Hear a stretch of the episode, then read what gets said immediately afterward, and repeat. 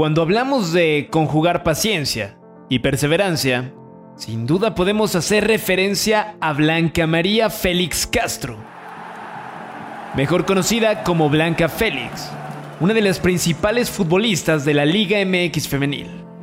Nació un 25 de marzo de 1996 y siempre ha sido allegada al deporte rey.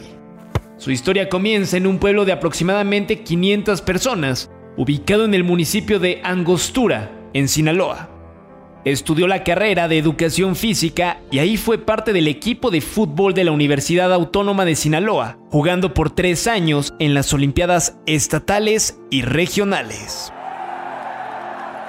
Su sueño era ser portera como Osvaldo Sánchez, el ídolo e inspiración de toda una generación y de toda su vida. Siempre le llamaron la atención las jugadas donde se arriesga el físico y qué mejor posición para participar en ellas que en el arco. Desde el anuncio de la creación de la Liga MX femenil se trasladó a la ciudad de Guadalajara para realizar las visorías con el club rojiblanco, en donde logró quedarse, pero como tercer guardameta. El 3 de septiembre del 2017 debutó con el equipo, jugando en contra de Santos Laguna, y desde ese momento no soltó el arco del equipo. Con la playera de Guadalajara, lleva 137 encuentros disputados y dos títulos de Liga MX femenil del año 2017 y 2022. Y uno más, de campeón de campeones. Su desempeño la ha llevado a ser considerada como una de las jugadoras de mayor relevancia en la liga. Y hoy, bajo los tres postes del arco de las capitanas, nos acompaña Blanca Félix, campeona del fútbol mexicano. Esto es Las Capitanas con Marion Reimers, un podcast de Footbox.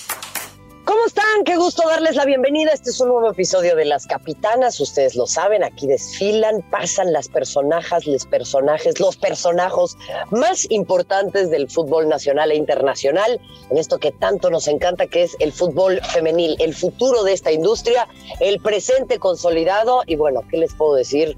Eh, si hablamos de presente consolidado, de figuras, de estrellas, bueno, pues evidentemente no podía faltar la ídola total, ¿eh? y ya lo vamos a ir platicando, no lo digo a la ligera.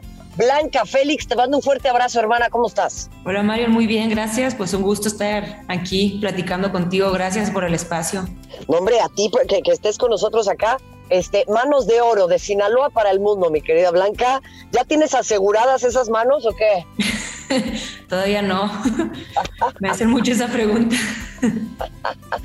Pero todavía no. Bueno, pues eh, te lo recomendaría yo porque pues indudablemente ante los recientes acontecimientos y futuros también, bueno, pues es ya patrimonio chivista eh, eh, ese, ese par de manos que tienes. Pero bueno, Blanca, yo quisiera centrarme un poquito en este momento y si em, nos pudieras platicar un poquito, pues cómo lo vives, o sea, ya ¿Te ha caído verdaderamente el 20 de todo lo que ha sucedido en los últimos meses? Eh, ¿Sigues soñando con esos penales? Platícame un poquito, pues, cómo lo vive una jugadora de tu tipo, ya habiendo pasado el tiempo y, bueno, pudiendo ver todo esto en el retrovisor. No, pues creo que, no sé si ya me cayó el 20, honestamente. Yo creo que eso lo voy a, saber dentro de, muchos años. Eh, pero obviamente los primeros días, pues mucha euforia, mucha emoción, pero bueno, como como futbolista, como deportista, pues lo, que tenemos que hacer es darle vuelta a la página rápido porque no nos podemos quedar estancados en, en el pasado. Lo disfruté como nunca, lo disfruté bastante. Son, yo creo que fueron días, son días que, que, van a quedar en mi memoria para siempre, inolvidable todo lo que sentí y, bueno, lo tengo grabado en, mi corazón, en mi memoria, pero bueno, ya pues ya pasó como que toda esa euforia y ahorita estoy concentrada y pensando en, el siguiente torneo para, pues para poder dar lo mejor de mí. Es que, ¿sabes qué? Eso abre un debate bien interesante, Blanca, y a mí me, gustaría ahondar un momentito nada más en esta cuestión puntual, porque le sucede a un montón de deportistas, ¿no? Y lo pudimos ver con Naomi Osaka en el tenis, por ejemplo, eh, cuando los Juegos de Tokio, ¿no? O sea, el hablar de la salud mental, de la importancia del éxito, pero cómo también eh, vivimos en una sociedad que en todos sus terrenos y en donde más se ve esto es en el deporte, pues no nos damos mucho tiempo para el disfrute, ¿no? O sea, decía Marcelo Bielsa que cuando él perdía o cuando él pierde, se pasa semanas enteras pensando en ello, la pasa mal, le cuesta trabajo recuperarse. Pero cuando ganamos nos damos poca oportunidad de verdaderamente digerir esto, ¿no? ¿Cómo encontrar un justo medio? Sí, pues como lo mencionas, yo creo que eh, pues es aprender a, siento yo, lo que he aprendido en estos años es aprender a vivir del momento. Obviamente eh, los momentos difíciles son un poquito más difíciles de, obviamente, de digerir o de dejarlos pasar como los, los buenos momentos, porque lo que tiene en este caso el fútbol es que es muy rápido, pues cada fin de semana estás estás teniendo partidos, las vacaciones no son muy largas, regresas de vacaciones, de los periodos de descanso, ya tienes que estar pensando en, pues, en, prepararte para lo que viene. Entonces, siento yo que es pues aprender a disfrutar del momento, obviamente con los pies bien puestos en la tierra y, y entendiendo que pues que así es que así es así es el deporte siento yo y, y, y aprender como que sobrellevar los buenos y los malos momentos es muy importante para que pues te, sigas teniendo una carrera constante y, de buenos resultados, porque también cuando se pierde no nos podemos quedar ahí. Bueno, en mi caso, que antes quizás me, me costaba un poquito más los, los, partidos en los que quizás no me iba muy bien, me costaba un poquito más sobrellevarlos, me quedaba con esos errores en mi cabeza por días y ahorita he aprendido como a, gestionar más mis emociones y, y, pues aprender a ir día a día y, e ir disfrutando eh, pues el viaje, pues porque al final de cuentas esto pues no es para siempre. No, es un, es un, viaje precioso, además el que estás teniendo, este querida Blanca, y desde acá me congratulo porque bueno, tuve oportunidad de presenciar y de comentar ese primer título para Chivas. Ahora viene, bueno, nuevamente el título y además el campeón de campeones o campeón de campeonas, le diría yo, o campeonas de campeonas, campeonesísimas. Este, ¿qué, qué cambió de ese primer título a este en términos, vamos a irnos en tres ejes, a ver qué, me puedes platicar. En ti como jugadora, en Chivas como equipo y en el fútbol femenil en particular. Platícame de esos tres ejes. Creo que, bueno, voy a empezar con el primero. En mí, creo que me costó, obviamente, sentí más difícil este, porque, bueno, la liga creció, eh, yo también pasé por momentos muy complicados, eh, subidas, bajadas, fue, un camino duro. Y, bueno, creo que el primer torneo fue muy rápido todo lo que pasó, o sea, en cuestión de meses, eh, literalmente mes de un día para otro de, ser amateur a, ser futbolista profesional y a llevar eh, una vida como, como, deportista de alto rendimiento, cambio de hábitos y todo eso de principio fue más, lo veíamos como un poquito más a la ligera, creo, siento yo, que lo tomábamos más a la ligera, íbamos, veníamos a entrenar y, y todo eso. Eh, se, se, disfrutó bastante, obviamente, también es aquel torneo inolvidable para mí también. Eh, cada uno, el primero y este que acaba de suceder, tienen lo suyo, tiene, eh, son, fueron muy diferentes. En lo personal viví cosas muy diferentes, pero los viví de, de manera eh, distinta que, que no podía quedarme con uno ni con otro. Entonces también la Blanca del primer torneo no, no tenía quizá la madurez que, que tengo ahora, ni tampoco eh, futbolísticamente tenía quizás la técnica o el, o el, o, el, entendimiento del fútbol como lo tengo ahora. Entonces, pues al menos en lo personal fue una Blanca, ha sido por una parte una Blanca diferente, pero la misma Blanca ilusionada y emocionada de, de hacer lo que ama como en Chivas, pues bueno, sabemos que, que hemos crecido bastante, bastante como institución en femenil aquí, que el primer torneo obviamente fue un poco complicado por el hecho que no había muchas herramientas para nosotras poder eh, entrenar y desenvolvernos de la mejor manera. Ahorita no nos podemos quejar de, de eso. La, la, institución, Melia, Mauri, han estado a, eh, a la altura de, de, lo que nosotras pues necesitamos para poder rendir de, de dar nuestro mejor, pues, nuestro potencial, poder sacar nuestro potencial y, y bueno, ya de, bueno, nos costó que cuatro años y medio volver a ser campeonas, entonces creo que eso habla de que el, equipo, de que se dio un, proyecto serio y que pues venimos trabajando de, de, buena manera desde, pues desde cantera hasta, pues hasta las que estamos ya, ya tenemos más experiencia aquí. Por supuesto, por supuesto. Y eso también, a ver, habla de mucho ha cambiado en la liga. Y yo te quiero preguntar sobre, pues, esta, este monopolio casi, casi, ¿no? Del que tanto se había hablado, que tenían Tigres, que tenían rayadas. Pero bueno, finalmente Chivas siempre fue para mí un competidor nato, fue un equipo que siempre es candidato, que está a la altura de la historia de Chivas también. Pero callaron bocas a todos esos piedras, este, querida Blanca, que no, pues es que ya siempre ganan las mismas, no, pues es que es aburridísimo, no, esta liga no sirve para nada. ¿Este título de Chivas sabe doblemente bien por eso o es algo que les, que les da igual? Bueno, creo que es algo que no, no, no, no pensemos que, obviamente sí es importante también el, poder nosotras, eh, como tú dices, ya entrar ahí en la, en la pelea de, de que no nada más los equipos regios, eso hace también la liga más atractiva, la hace más llamativa, la, la hace, da más espectáculo, porque hasta cierto punto quizás siempre había comentarios de que, los, de que la final ya sabemos que va a ser regia, o la final regia y todo eso, y, y bueno, como tú lo comentas, Chivas tiene que ser siempre un equipo que tiene que estar peleando por título, tiene que estar siempre peleando por los primeros lugares y nosotras a lo largo de estos años eh, pues hemos ido trabajando para eso, eh, crear no solo buenas jugadoras en lo individual, sino como, como equipo, en lo colectivo. No, no, si hay algo que tiene Chivas es que no busca pues brillar de manera jugadoras en lo individual, sino jugar y, y, brillar como equipo. Y creo que eso es un poco, eh, siento yo que eso es algo más complicado, el trabajar para que el equipo brille como equipo y bueno, lo, lo, hemos logrado y gracias a Dios, mira, se nos dio, se nos llegó llegó cuando tenía que llegar el, el que volvamos a ser campeonas porque si ya sentíamos que, que, bueno, que no lo merecíamos y nomás no, no, se, nos, no, no se nos daba y, y, llegó pues cuando tenía que llegar.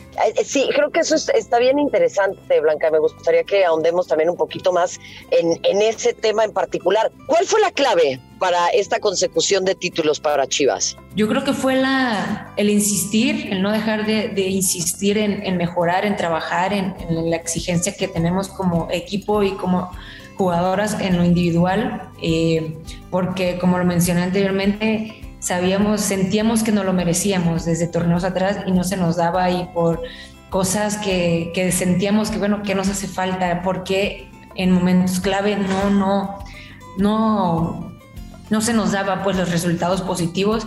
Y bueno, el equipo no, nunca se, se rindió, se desanimó con que no, bueno, si en fulanito de torneo hicimos todo lo mejor y no se nos dio, entonces ya no se nos va a dar. Pues claro que no, al contrario, el equipo insistió, también maduramos mucho como equipo, eh, jugadoras en lo individual también maduramos en, a la hora de, de, momentos adversos, ya los tomamos de diferente manera, empezamos a, hicimos un equipo, un grupo bastante unido, también con cuerpo técnico, las herramientas que necesitamos para poder nosotros rendir al máximo las tenemos, porque como te digo, se nos somos privilegiadas porque tenemos todas las herramientas que necesitamos y, y bueno, yo siento que la unión que tenemos con, como equipo, el hambre de, de, querer, de querer ganar, de volver a ser campeonas, de hacer un hábito ganar, nos llevó eh, pues a conseguir lo que hicimos también. El ir paso a paso creo yo que es un es una que fue clave el ir partido a partido semana a semana no adelantarnos a que no volvernos locas desde un principio con que queremos ser campeonas sino ir partido a partido y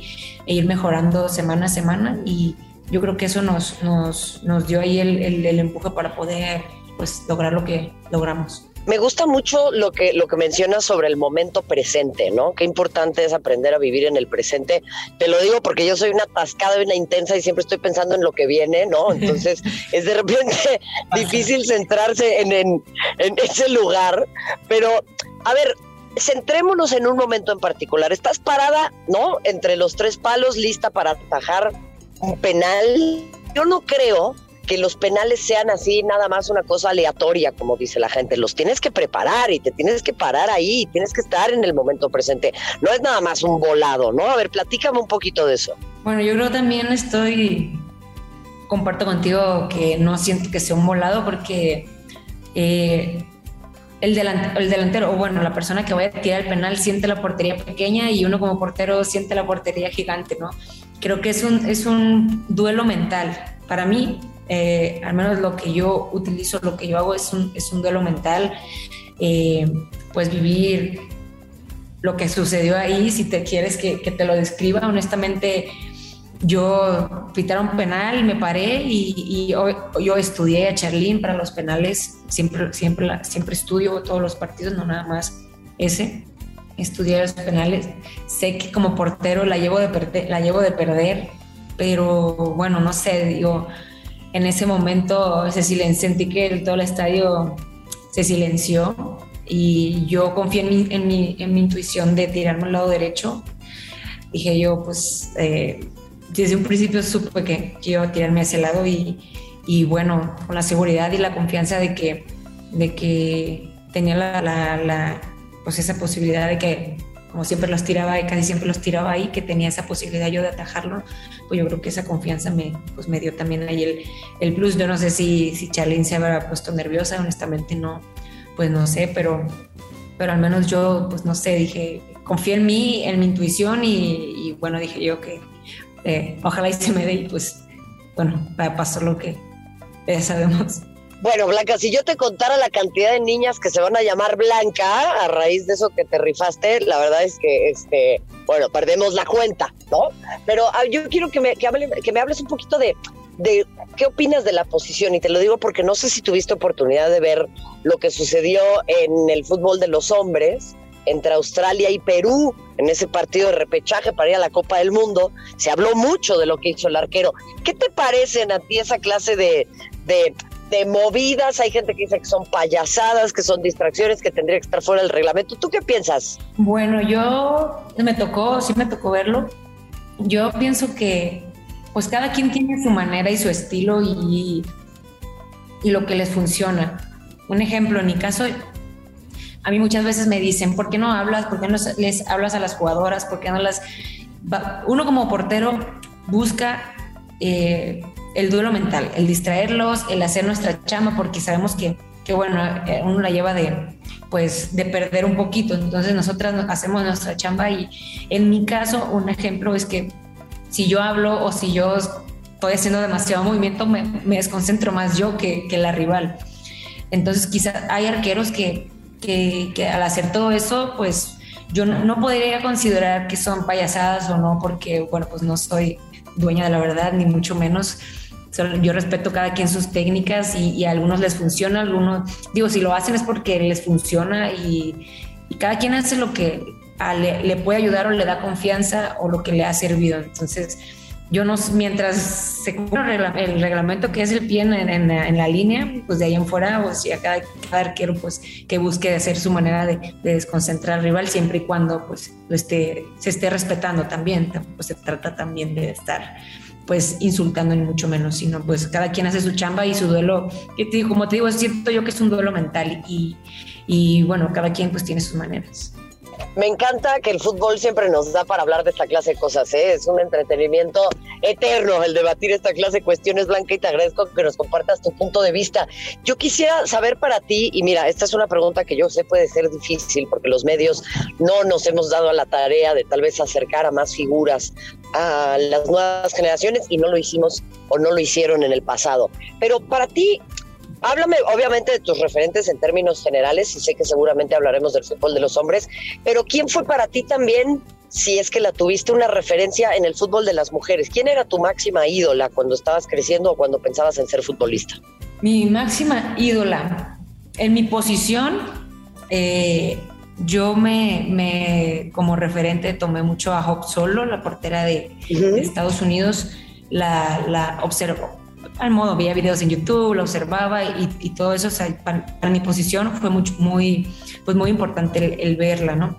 Pero también, eh, como este, en, pues crecer aquí en México y todo eso, obviamente, el, como antes quizás no había mucho, bueno, no había nada de difusión del fútbol femenil en la selección, casi ni te enterabas cuando jugaban y, y todo eso, entonces eh, ya uno pues tenía que andar investigando, pero obviamente la que más sonaba eh, bueno, en mi caso era Charlene, entonces también crecí viéndola a ella y crecí eh, tomándola como una referencia de ver lo que ella ha logrado siendo mexicana, que, que sentía yo que, que, bueno, si ella lo logró, yo también podía lograr, eh, pues, acercarme a lo que a lo que quizás ella estaba haciendo. Y por eso también fue pues un tanto especial el atajarle el penal a ella porque claro. bien la, la recuerdo de niña viéndola en, en, mi pueblo, viendo la selección y viéndola a ella que siempre era la que me tocaba que, que sobresalió un poquito más y, y entonces por eso eso también fue un poco especial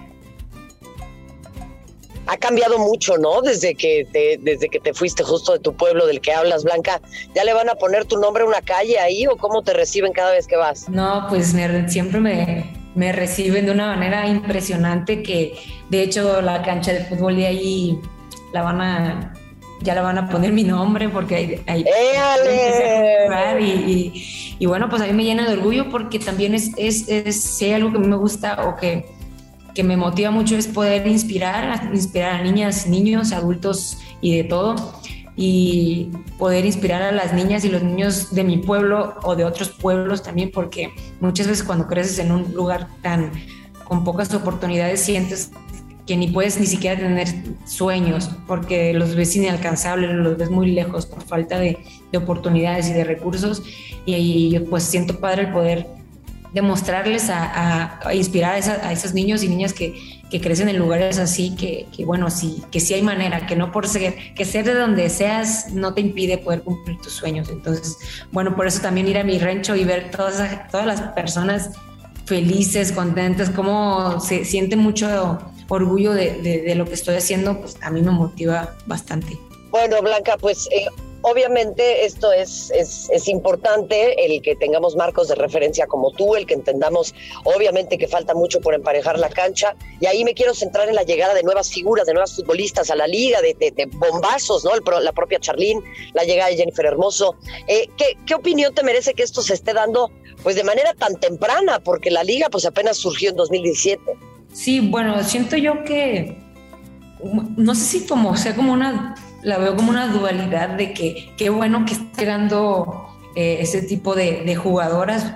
Habla de que la liga está creciendo y que está llamando la atención de, bueno, de otros países y jugadoras tan importantes como los, como lo, los mencionas, como lo es Charlene, como lo es Jenny, Jenny Hermoso, jugadoras ya de ese, de ese nivel que, que quieren venir a jugar una liga que tiene muy poco, como lo, dice, lo decimos, que son cinco años, pues a mí me parece que estamos creciendo y que estamos algo bien, estamos haciendo algo bien que ha hecho que, que quieren venir para acá. Y bueno, también siento yo que la importancia de, de, seguir con el crecimiento de las niñas mexicanas también, que no las dejemos tampoco pues de lado, seguir, darles mucha pues mucha importancia para que, porque al final de cuentas son esas las, generaciones que, vienen atrás de nosotras y nosotras estamos luchando para que ellas tengan lo mejor y, que así vayamos creciendo y que el espectáculo siga creciendo y que la gente se siga interesando en el femenil y bueno, que a lo largo de los años pues también la liga se, se siga viendo y se hable de la liga MX femenil pues por todo el mundo, pero bueno, siento yo que algo bien estamos haciendo que, que bueno, ya están llegando este tipo de bombazos. No, bueno, por supuesto, y eso también tendría que significar pues una posibilidad de exportar talento. ¿Tú en algún momento te ves jugando en alguna otra liga blanca? ¿Te gustaría? Yo sé que estás con Chivas, que es tu amor, que has sido multicampeona y yo no pretendo ni sacarte ahí, ¿eh? eh yo feliz de verte en Chivas. Pero bueno, entiendo que también, pues todas las personas profesionalmente podemos tener aspiraciones, ¿no? Sí, claro, pues digo, no estoy cerrada a, esa posibilidad, si es algo quizá que, que me gustaría experimentar y jugar en el extranjero el conocer, pues el vivir esa experiencia, eh, porque eso independientemente de, de, que si uno va y le vaya bien o mal, es, es crecimiento personal, es crecimiento futbolístico y, bueno, yo tengo esa puerta abierta por si algún, alguna oportunidad se presenta, pero bueno, como lo mencionas, yo estoy viviendo mi sueño aquí todos los días, defendiendo al, al equipo que, que quiero defender eh, pues siempre y, y, bueno, al final estoy trabajando para hacerlo de la mejor manera y si en algún momento llega una oportunidad que, que sea buena para mí, pues igual y sí, y sí también me puedo arriesgar a tomarla porque bueno, al final la vida pues es de eso, de, de oportunidades y, y de arriesgarse. Oye Blanca, cuando tú creciste o cuando estabas más morrilla, eh, ¿A qué equipo en, en, en, Europa le vas? ¿Cuál te gusta? ¿Cuál ha sido toda la vida? Yo del Barcelona desde chiquita, siempre. Ah, no, bueno. Sí, sí, sí, siempre. Bueno. Era así, el Barça jugaba a las 4 de la mañana, yo me levantaba a las 4 a verlos, así de, de, de aficionada de, del Barça, como, como de las chivas. Ándale, bueno, te, diré que nuestro director editorial es un enfermo del Barça, así que ah, pues, eh, va a estar muy contento de poder escuchar. Cuéntame, ¿qué te pareció la más reciente final de la Champions? Eh? ¿Qué, qué, análisis haces de ese partido? Ah, pues creo que eh, al, final nos, nos demuestra el, el, gran nivel que está teniendo el fútbol femenil a nivel mundial, porque ya ves partidos bastante, o sea, ya ves jugadoras con un nivel que dices tú, wow, qué, qué padre que el fútbol está creciendo. Ya se vio gente, más, mucha más, más gente interesada en ver la final de, de la Champions femenil, eh, cosa que a lo mejor antes no, no, no tanto. Y, bueno, pues a mí me, emociona mucho y, y porque obviamente pues si le voy al Barça, pues obviamente pues mi corazón ahí en, en el Barça siempre, pero pero bueno, al final eh, son, me encanta verlo porque son referentes para mí, son inspiración y, y son motivación para, para, pues para trabajar, para seguir inspirando y, y, el poder algún día pues también pues llegar uno a su máximo potencial y llegar hasta donde pues, la vida diga, tenías que llegar hasta aquí, trabajar lo máximo para llegar hasta donde la vida diga. A ver, háblame de eso, porque me, me, queda claro que la aspiración también de toda persona que se desenvuelve competitivamente como tú, pues es la selección nacional. Eh, platícame un poquito de ese tema. Sí, bueno, pues creo que sueño de todo deportista es representar a su país, eh, lo es también el mío, obviamente es algo que que, me encantaría. No me quita el sueño porque eh, yo trabajo al máximo para estar bien aquí en Chivas, para darle aquí a Chivas lo que, pues lo mejor, mi mejor, mi potencial, sacar mi máximo potencial y dárselos aquí para, y si se llega la oportunidad de, un día que me vuelvan a, llamar a selección, estar lista. Eh, es mi sueño, obviamente es mi sueño ir a un mundial, jugar un mundial. Eh, sé lo complicado que, que, puede ser o que es, pero bueno, al final yo trabajo día a día para, para dar lo mejor de mí y, si, y por consiguiente, si se presenta la oportunidad, estar pues preparada para, para tomarla. Pero bueno, es el sueño de todos y, yo lo he soñado y me he visualizado y, lo he y aspiro algún día a poder poder hacerlo. No me quita el sueño, como te menciono, no tampoco es como si no llega a pasar, me voy a, a derrumbar, ni mucho menos. La verdad que, pues que no, yo estoy también aquí muy feliz haciendo lo que amo, pero pero pues ahí también trabajando y sin quitar el, dedo del renglón de que si se presenta, pues estar lista. Eso, eso yo creo que es bien importante, Blanca, y ahí yo también, perdón, quiero preguntarte, pues justo sobre la incidencia de la liga en la selección mexicana, o sea, mucha gente va a estar pendiente del clasificatorio ahora y va a decir, bueno, si México no clasifica, bueno, ¿para qué tienen la liga? No, no, no, todavía no están al nivel pero pues hay que entender que México se clasifica en CONCACAF, que es un boleto bien diferente a lo que sucede en la contraparte masculina, ¿no? Sí, bueno, creo que comentarios así vamos a, tener siempre. Eh, bueno, ya sabemos cómo son las redes, pero la... Pedro Picapiedra, Blanca, los Pedro Picapiedra. sí, y creo que la liga llegó y yo le saco, yo, si tú me preguntas, yo puras cosas buenas eh, le puedo sacar a que, a que haya existido la liga.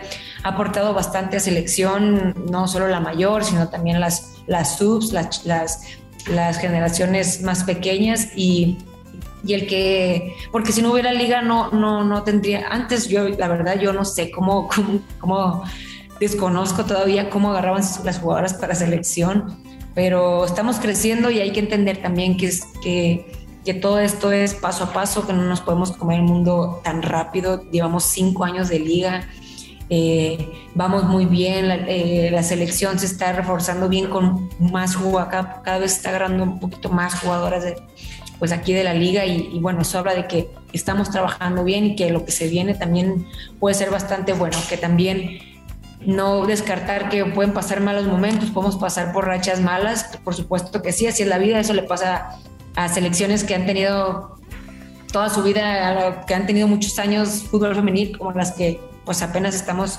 eh, empezando. Entonces, nosotras a, seguir aportando nuestro granito de arena para que la selección mexicana pues se comience a, a, competir a competir con equipos que, que, bueno, sabemos que son potencia. Blanca, no quiero dejar de preguntarte lo siguiente porque tenemos que ir cerrando, pero A ver, hay distintos tipos de karate, ¿no? Está el Shotu Ryu, el Goju Ryu que practiqué yo. ¿Qué practicaste tú? Cuéntame. Yo practiqué karate do Chito Ryu. Ándale. Chito Ryu. Muy bien. En ese estu- ¿Y en qué preferías, Blanca? ¿Cata o combate? No, pues combate, obviamente.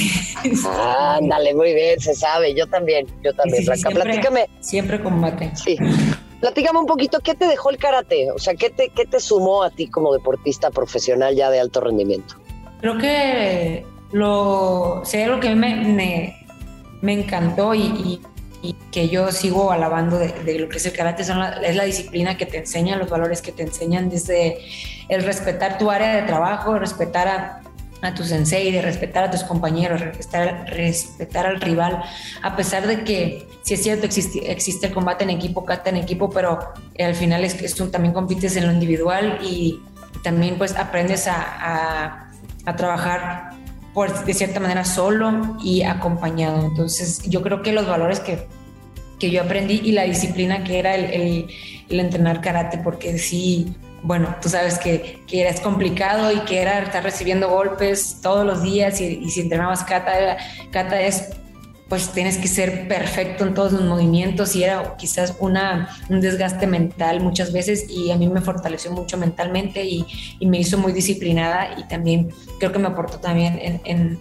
en aprender a, trabajar solo, a trabajar en equipo y los valores que es, que es el respeto, sobre todo de, de respetar a, el deporte, respetar pues todo, darle, darle su valor a todo, desde el área donde entrenas hasta hasta la- las competencias de, de- a las que me tocó ir. En efecto, en efecto, es, es algo que cambia vidas, al igual que tú le estás cambiando la vida a tantas niñas, a tantas mujeres, Blanca, y desde acá mi reconocimiento, mi admiración y mi cariño para ti en ese sentido, seguirte deseando todo el éxito del mundo, que te vaya de maravilla en Chivas, en lo que sea que emprendas, estoy segura que vas a ser una mujer nuevamente referente y exitosa, así que agradecerte por haber estado aquí en Las Capitanas. Ah, pues muchas gracias a ti, Mario. Fue un gusto estar aquí platicando contigo y, y bueno, gracias por el espacio.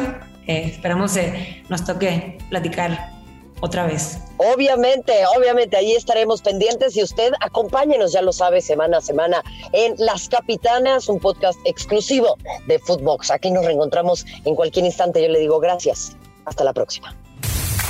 Esto fue Las Capitanas, exclusivo de Footbox.